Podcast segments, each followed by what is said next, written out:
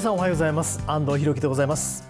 マイライフマイチョイス、えーこの番組はご出演いただいたゲストの皆様の人生の歩き方のお話を伺いながらリスナーの方々も勇気づけられるような話をお届けしたいと思っております。本日のお客様国際社交家デヴィ夫人です。よろしくお願いいたします。どうぞよろしく。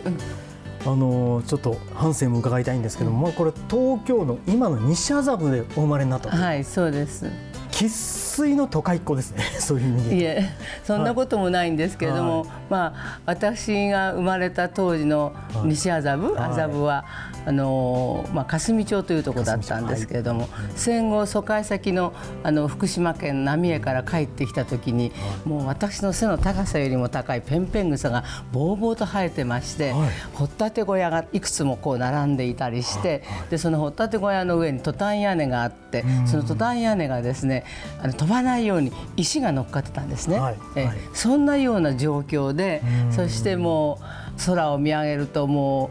うもう満天の星が見えたんですねもう本当に手に取れるような感じの星だったんですね。はいはいでああ私は世界にいつか絶対飛び出したいっていう思いが、えしました。はい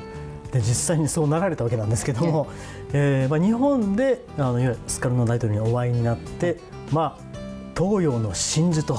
まあ、とにかく美貌なんですけれどもどうですか？その出会った時ってどういう感じだったんですか、あのですね、はい。私のうちの裏が、はい。あの第三連隊だったんですね。はい。はい。で戦後そこがハリーバラクスというアメリカ兵の駐屯所になりまして、はい。私まだ56歳の頃から、はい。もうアメリカ人外国人をたくさん見て育ったんですね。うん。なので彼たちが話している英語に憧れて、はいあの独学でもう勉強して中学生の頃私クラスで英語一番だったんです。独学だけで？すすえ。でももちろん彼たちとあの交流がありましたから、うんうん。もうクリスマスになると彼たちがあの赤いサンタクロースの格好をして袋担いでその袋の中に私たちがまだ知らないようなチョコレートとかチューインガムをいっぱい持って私たち子供たちに投げてくれるんですね、はい。ですからそういうような交流から始まって彼たちとおしゃべりして、えー英語を勉強しました、はい。とにかく英語に憧れて、でですから大統領とお会いした時に、はい。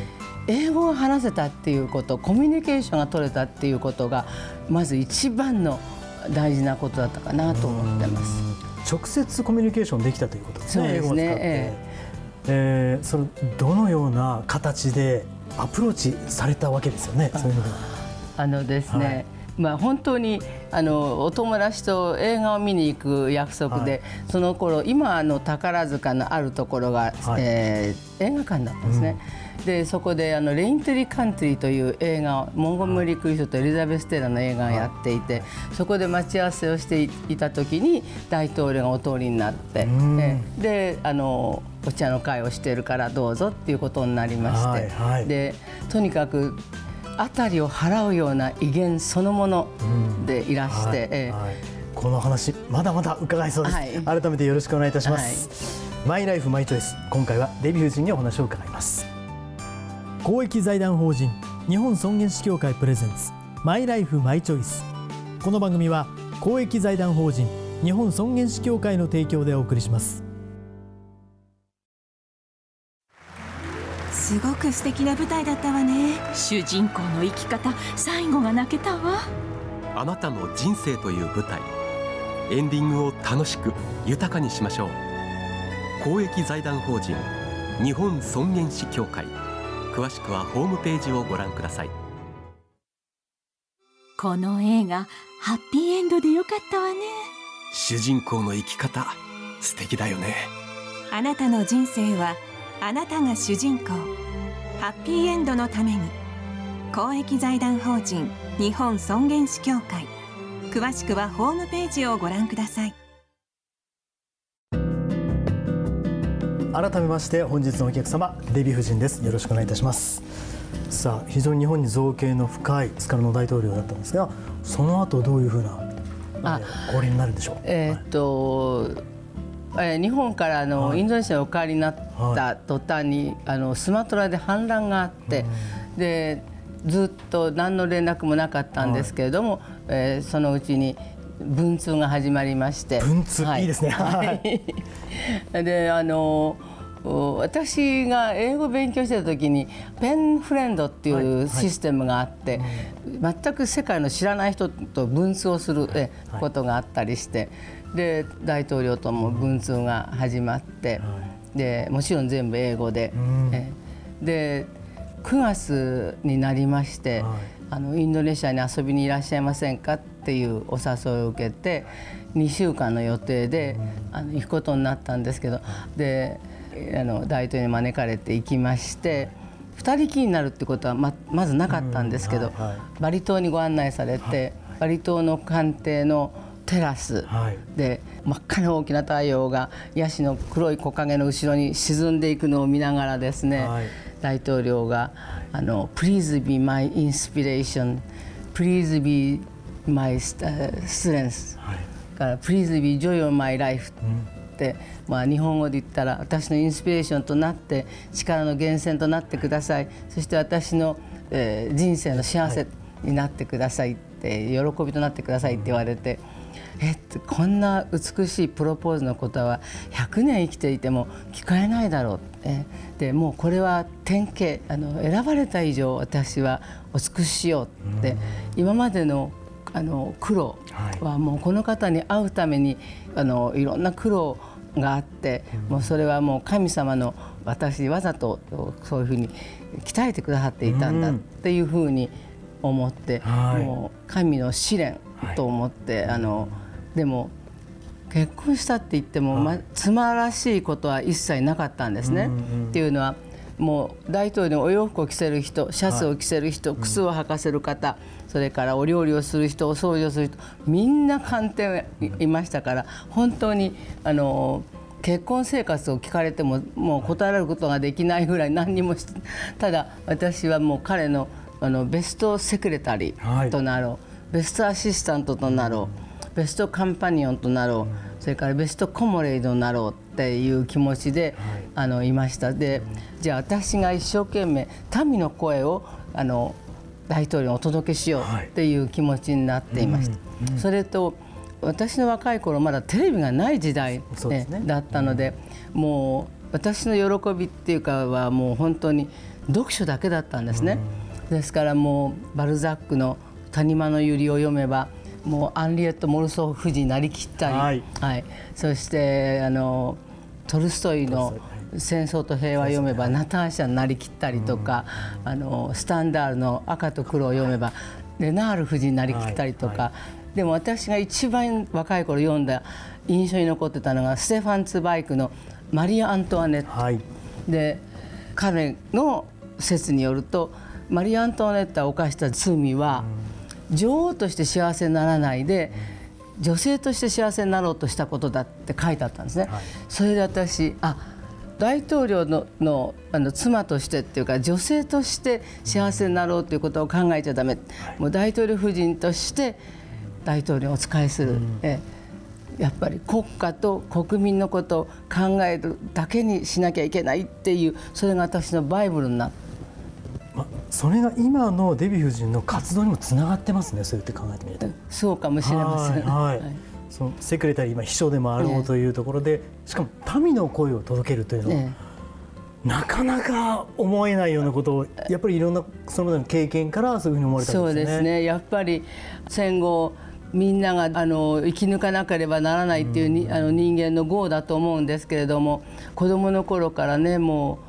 とにかく東京は食料難でしたから、はい、あの本当に常磐線の線路の脇に生えて食べられる植物は取って雑炊の中に入れたりしましたしもう6歳でリュックサックに背負って、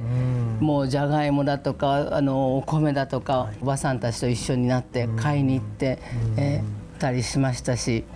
そういう思いが、まあ、今年1月にウクライナにも行かれました。あそうですね。そういった活動につながっているということですかね。そうですね、えー、そう自分が体験しているからこそ、あの痛みがわかるそうです、えー、い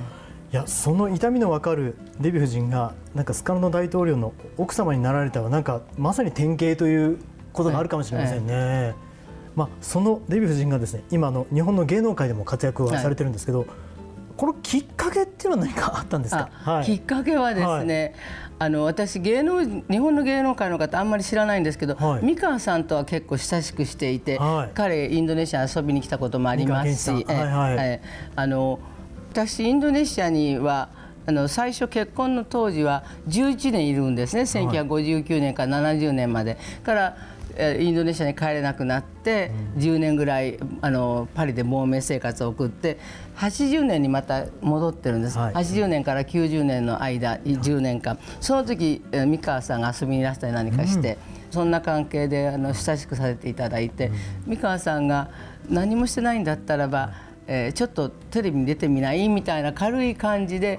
誘われて、テレビに出るようになったんですけれども、はい、えー、まあそれまでもあのたびたびですけれどあの日本のテレビに出たことあるんです。でもそれは情報番組だけでインタビューが多かったんですけど、はいうん、番組に出るってことはなかったんですね。はい、で最初はですね愛する2人別れる2人という番組と、はい、それから壮絶バトルという番組に出てて、なんか私が出る枠になると、あの視聴率がいいっていうことで、それで、あの2週間に1回東京とニューヨークを往復してました、はい、でそのうちに荷物が増えてしまって、うん、であこれはホテル住まいよりもじゃあ借家をしようみたいな感じで借家をし始めてからもう本格的に、うん、あの日本のテレビに出るようになったんですけど、はい、でも私にとってあの日本のテレビに出続けてるっていうのは、うん、まあ、私の人生の中で20%ぐらいなんですね。はい、でなぜ出ているかっていうと年に私5回ぐらいイベントしてますチャリティーの。うんはい。2月にアクアリウスバレンタインというチャリティーそれからあの4月にはイブラ音楽財団のイブラグランドプライズっていうのを挙げてまして、ピアニストとかオペラ歌手とか、はい、恵まれないあの才能のある音楽家たちのコンクールをして、はい、優勝した人たちをあのニューヨークのカーネギーホールでコンサートを開いてあげて、世界にお見お見えするという番組と、うん、えー、番組であのこういうことをしてますね。はいはい、であの6月にあのロイヤル・ビザンテといってあの私がデザインした宝石とか、はい、それからインドネシアバリ島でできた陶器ですね。陶器。はい。陶器とか、それからハンドバッグとか、はい、えー、そういった物販もするあのことをやってます。はい、から9月の末には日本赤十字社と難民を助ける会という、うん、あのご寄付をする目的のチャリティーをして、はい、で10月31日にはこれはお遊びなんですけど、ハロウィンパーティーしてます、はいはい、で12月初めにはクリスマスパーティーでこれは動物愛護のためなんですね。でテレビに出続けているっていうことであの集客に非常に役に立っているので続けています。それとあのやっぱりあのしたことのないことに挑戦して、はい、あの絶対にこんなこと無理、できっこないって思うこともたびたびあるんですけれども例えばあのイルカの上に乗ってサーフィンする、はいはい、こんなことできるものかって無理無理と思っても、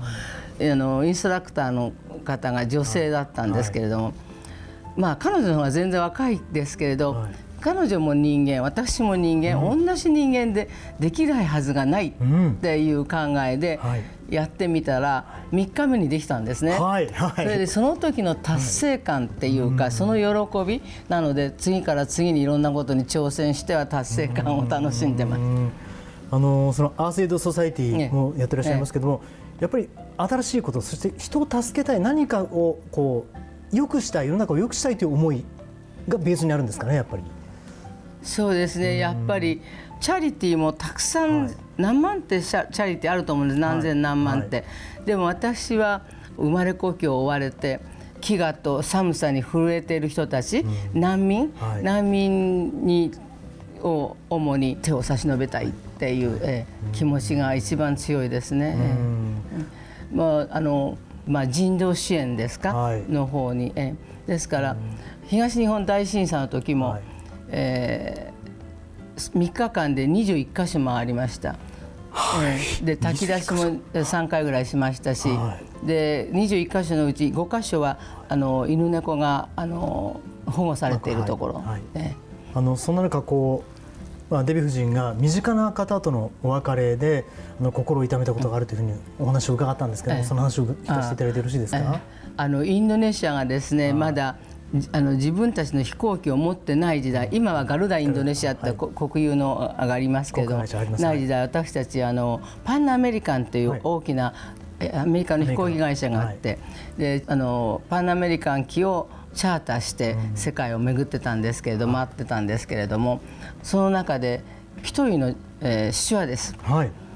と非常に親しくなりまして。ですね。ええはいはい。であの大統領を本当に敬愛して、そして私も、のことも大好きになってくださっていて、でもう彼女ともう60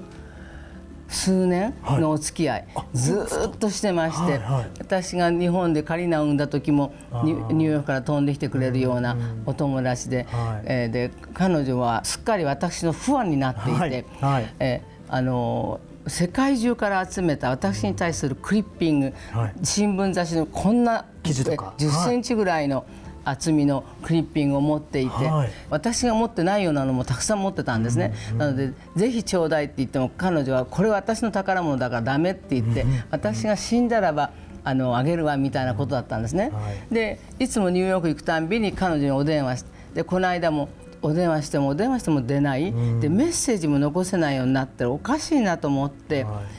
彼女の住んでいるマンションを訪ねたらば、受付の人が、えー彼女去年の10月に亡くなりましたって、ええっと驚いて、じゃあ彼女があんなに大切にしていた私のクリッピング、どうなってしまったのかしらっていうことと、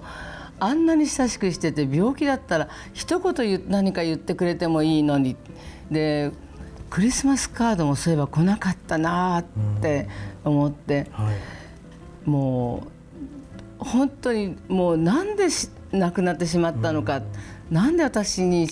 何か言ってくださればよかったのにってもう非常に残念で、ええ。それとクリッピングの行方がどうしたのかしら結局ないないものななんい、ですね。ええ。でお兄様が生きてらして、はい。ベルリンにいるってことは分かったんですけどお兄様の住所なんかも聞いてなかったものですから多分お兄様が持って帰られたかどっかに捨てられてしまったかもう全然分からないんですけどと大変残念なことをしたなと思ってます。もしかしたらその方は心配をさせたくなかったっていうのももしかしたらあるかもしれないですね。ああそうですね。もしかしたらご自分が亡くなるっていうことも知らなかったのかもしれない。気がつかなかったのかもしれない。そういう知ってたら絶対に私に残してくださったと思うんですね。うんええ。そういう可能性もありますね。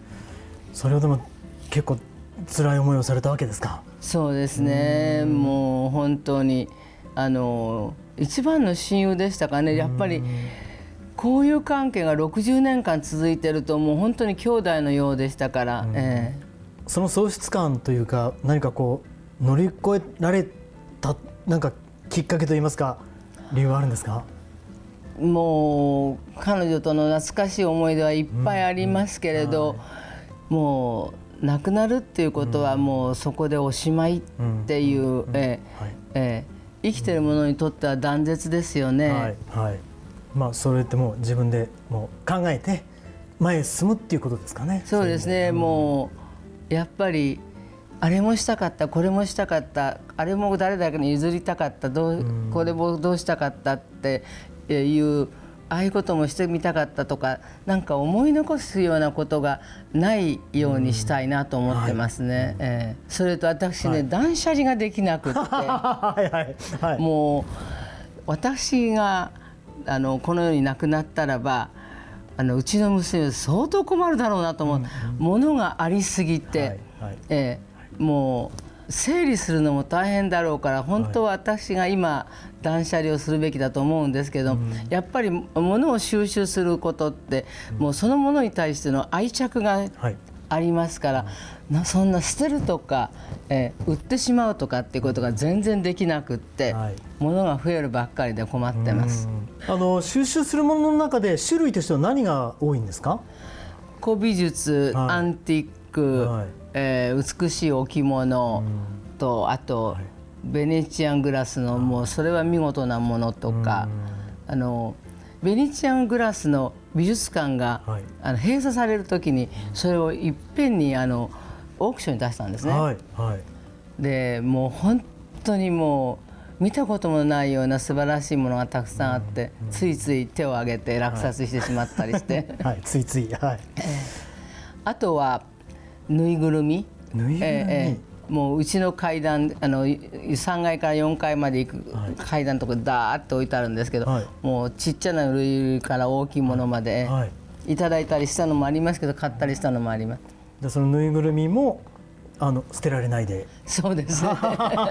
それは溜まっていく、でも愛着もね。うたくさんありますそれとあとミニチュアミニアチュアが好きで小さいものが、はいはいえ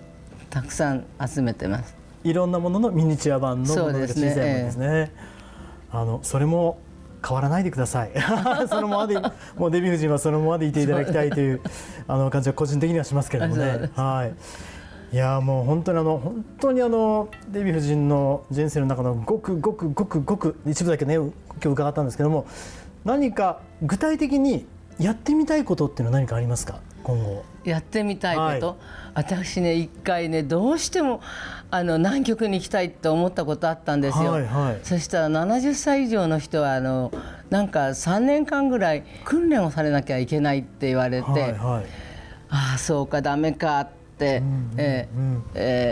無理なんですね。あこの番組をお聞きの方あのもしくはご覧になっている方で関係者の方デヴィ夫人は大丈夫だと思います。はい、特別枠でぜひあの南極へあのお連れください。本当に。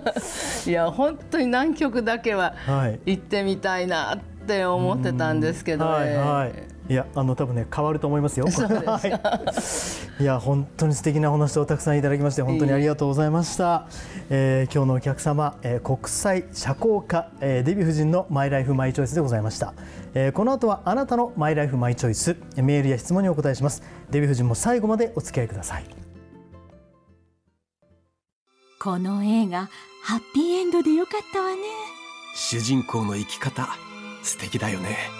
あなたの人生はあなたが主人公。ハッピーエンドのために公益財団法人日本尊厳死協会。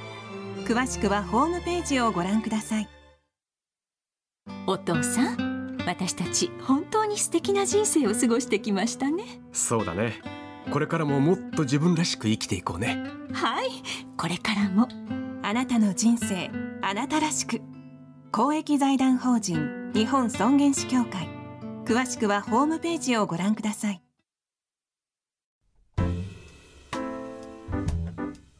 あなたのマイライフマイチョイス。ここからは番組や尊厳死協会に届いた質問にお答えするコーナーです。あなたの疑問質問に答えていただくのは日本医科大学特任教授で日本尊厳死協会理事長の北村義弘さんです。よろしくお願いします。よろしくお願いします。え今回は匿名希望の G さんからのメールです。アルファベットの G ですね。G さんからありがとうございます。リビングウィルは患者さんのどんな権利を守っているのでしょうか。また日本ではなぜ尊厳死が法制化されないのでしょうか。さあこの G さんは法制化なぜされないのかというふうに、えー疑問に思ってるんですけど法制化についてはどのようにお考えですか？そうですね。まあ我々が望むまあ尊厳死、それからリビングウィル。これらはあの日本国憲法13条にあるあの基本的人権のあの幸福追求権、まあ幸せを望むのはもう国民どんな人も持っているあの人権。これはあのもう認められたことなんですね。我々、まあ、終末期といいますか、あの人生の終わり命の終わりに近づいてきた時のその時に受ける医療、これを自分で決めることができる。自己決定権がありますよねこの権利をさまざまな法律であの明文化されるっていうことが大事だと思っているんですが、まあ、この質問者の G さんの方のあのなぜ法律制化されないかというところはさまざまなちょっとした理由が少しずつあのたまってなかなか法制化明文化っていうところにはつながっていないので、まあ、今後私どもも非常に強力にこの明文化をあの推していきたいと思っています。自己決定権って何？って言われると皆さんもう生まれてからですねその間例えばどの学校に行こうかとかあるいはどんな職業に就く皆さんもうとにかくどこでもあ自分で決めて自分で決めてっていうことをずっと続けてこられたと思うんですが、ところがあの終末期の医療になった途端、あのお医者さんにお任せしますとか、はい終末期だけはその自由がないようなあのそういう時代があのかつてずっと続いてたんですね。最近では少しあのそういうところもあの改善されてはきた一方で自分の望む終末期医療を受けられないっていう方々もおられますので、我々はその自己決定がまあ法律で定められるっていうのがあの大事だと考えています。でこの考えつまり自己決定は基本的人権の一つだということがあの私たちが主張したいところですね。であの我々日本国憲法にはですね第13条っていうところがあって、はい、基本的人権がありますよとでしかもその中にですね幸福を追求する権利は誰もが持つ基本的人権だと。ですから私どもはあの自己決定もう人生のすべて自分で決めることが、まあ、当たり前っていうことがそもそも幸福なんだと、うん、自分で決められないつまり自由がないそんな社会あんなそんな人生はハッピーじゃない幸福じゃないよねっていうのがあの根底にあるんですね、うん、ですからあの私どもはこの終末期における医療の選択肢を自分で、えー、決められるようなそんな社会を望んでいるわけです。はいもう終末期までその自分で決めるという権利があるべきだというのがお考えですね。そうですね。あのよくあの就活終わりの活動ということで、はい。はい、そうするとお墓はどうしてくれたとか、うんうん、あるいは遺産は何とかって言って自分が実は亡くなった後のことは結構いろんな自分の好きなようにあのこうしろとか、ね、ああしろってか,、かけるのに、はい、私どもはどうしてその最後の受ける医療にそんなに自由度がないんだろうか、まあ、これをぜひ少しずつでもあの改善してお医者様あるいはあの患者さんあるいは市民皆さんがですねあの望む医療を受けられるようにするっていうのが、まあ、我々の望みなんですね。よくわかりました。ありがとうございます。あなたのマイライフマイチョイスメールや質問もお待ちしておりますこの番組へのメールは番組ホームページそして日本尊厳死協会のホームページそれぞれでお待ちしております。今日は日本医科大学特任教授で日本尊厳死協会理事長の北村義弘さんにお話伺いました。ありがとうございました。ありがとうございました。お父さん私たち本当に素敵な人生を過ごしてきましたね。そうだね。これからももっと自分らしく生きていこうね。はい。これからもあなたの人生あなたらしく。公益財団法人日本尊厳死協会。詳しくはホームページをご覧ください。すごく素敵な舞台だったわね。主人公の生き方最後が泣けたわ。あなたの人生という舞台。エンディングを楽しく豊かにしましょう。公益財団法人日本尊厳死協会。詳しくはホームページをご覧ください。